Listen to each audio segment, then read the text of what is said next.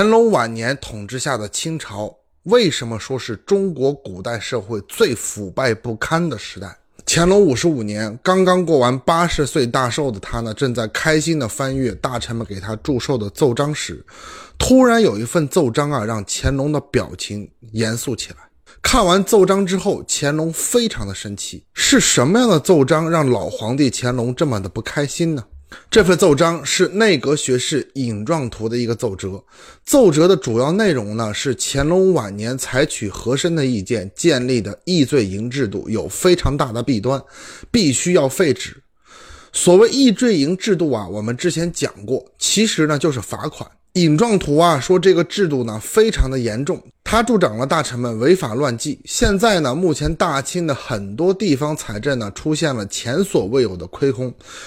就和议罪营制度呢有很大的关系，因为官员随意挪用公款根本不当回事儿，反正查出来以后呢交罚款就行了，而且交罚款的钱其实就是官员挪用公款的成本而已。尹壮图啊在奏章中说，大清的国库已经被天下的官员掏空了，请求皇帝呢废除这个制度。乾隆皇帝啊，在年轻的时候还是能听进去大臣呢反映国家问题和负面消息，但是到了乾隆中期后期的时候，乾隆呢也许是自我感觉良好，在他看来，他这个实权老人治理下的乾隆盛世可以说是形势呢一片大好。收到这个奏章啊，乾隆非常的意外，也觉得非常的不舒服。乾隆在面对这份奏章啊，先是批复道。你说的这个问题啊，还是有点想法的。因为乾隆呢也很清楚议罪营制度的弊端，凡事呢都罚款处理，难保其中呢有漏网之鱼。但是乾隆还是坚持这个制度的根本原因呢，其实就是给自己想办法的弄零花钱而已。乾隆呢还非常自信的认为自己这么英明，能够把这个制度的弊端呢降到最低程度。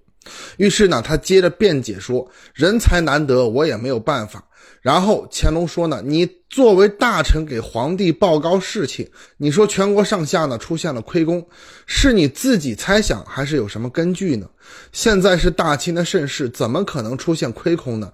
你就是在开玩笑。”乾隆把批复完的奏章呢，就发给了尹壮图。乾隆呢，没有想到这个奏章啊，最后成了一个历史的笑柄，也成为了中国古代历史上最为搞笑的一幕。发回去奏章的第二天呢，乾隆呢就收到了回复。尹壮图呢不回复还好，这一回复呢，乾隆差点没气死。原来尹壮图在回复的奏章中说。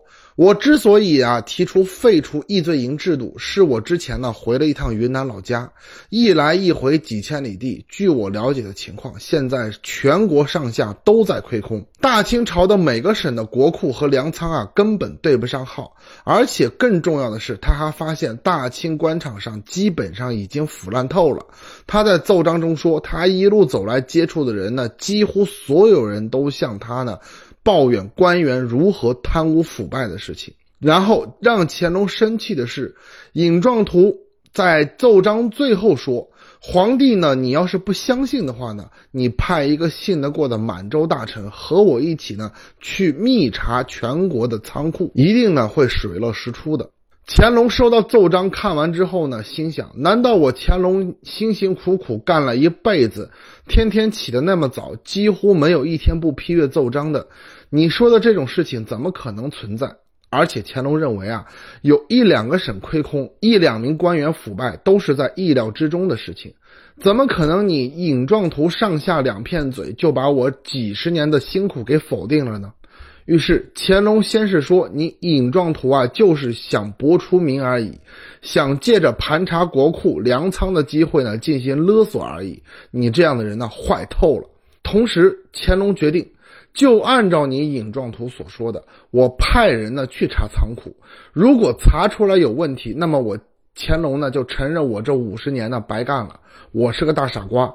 但是如果是满的，你也逃不了欺君大罪。这个消息一出来呢，清朝的官场立刻就精神起来了。